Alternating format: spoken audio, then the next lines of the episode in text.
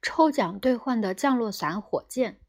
从前，格力高的兑换赠品中有一种玩具火箭，把三个格力高杏仁巧克力的空盒寄到公司，就有机会抽奖兑换到一支火箭。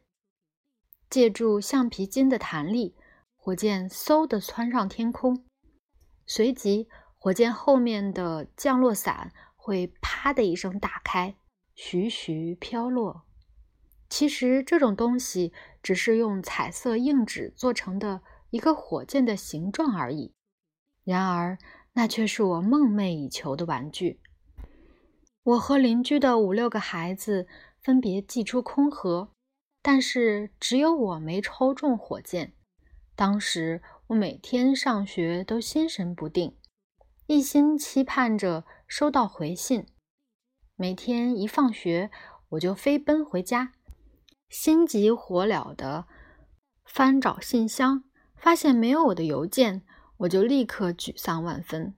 这样的日子持续了三个月，结果最后只有我没中，其他孩子一个月左右就收到了火箭，只有我左等右等都等不到。那些得到火箭的家伙纷纷在我面前炫耀，一个接一个的。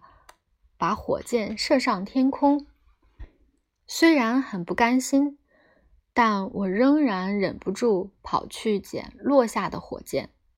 看到火箭飘落，我就冲出去捡起，然后再看着火箭升空。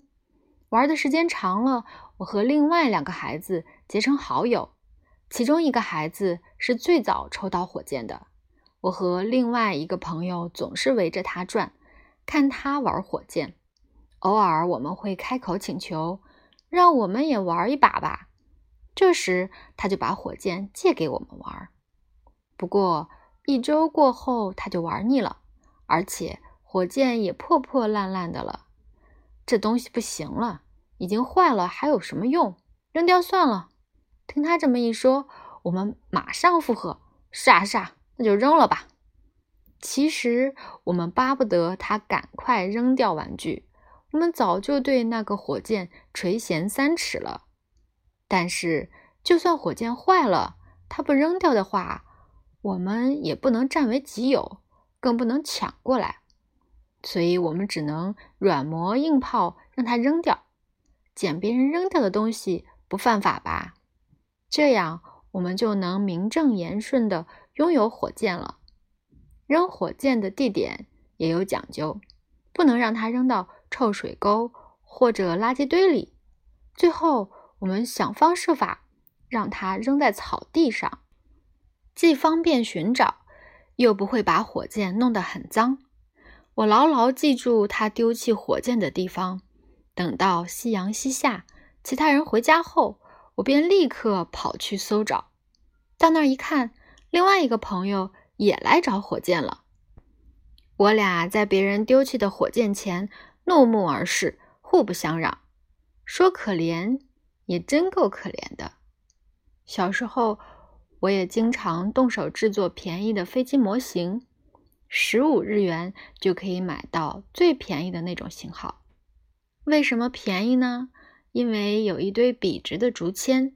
如果制作飞机主体必须用蜡烛一根一根炙烤竹签，使之弯曲，若是用力弯折，竹签很容易就折断了。机翼部分是纸做的，质地奇怪的模型纸上会有机翼的图案，而且没有多余的纸，所以弄错一次就毁了，只能再去买新纸。没办法。我只好用做拉门的纸代替。另外，我没有浆糊，只能用饭粒凑合。结果造成飞机过重，即使勉强飞起来，也会立刻倒栽葱坠落。这东西太坑人了。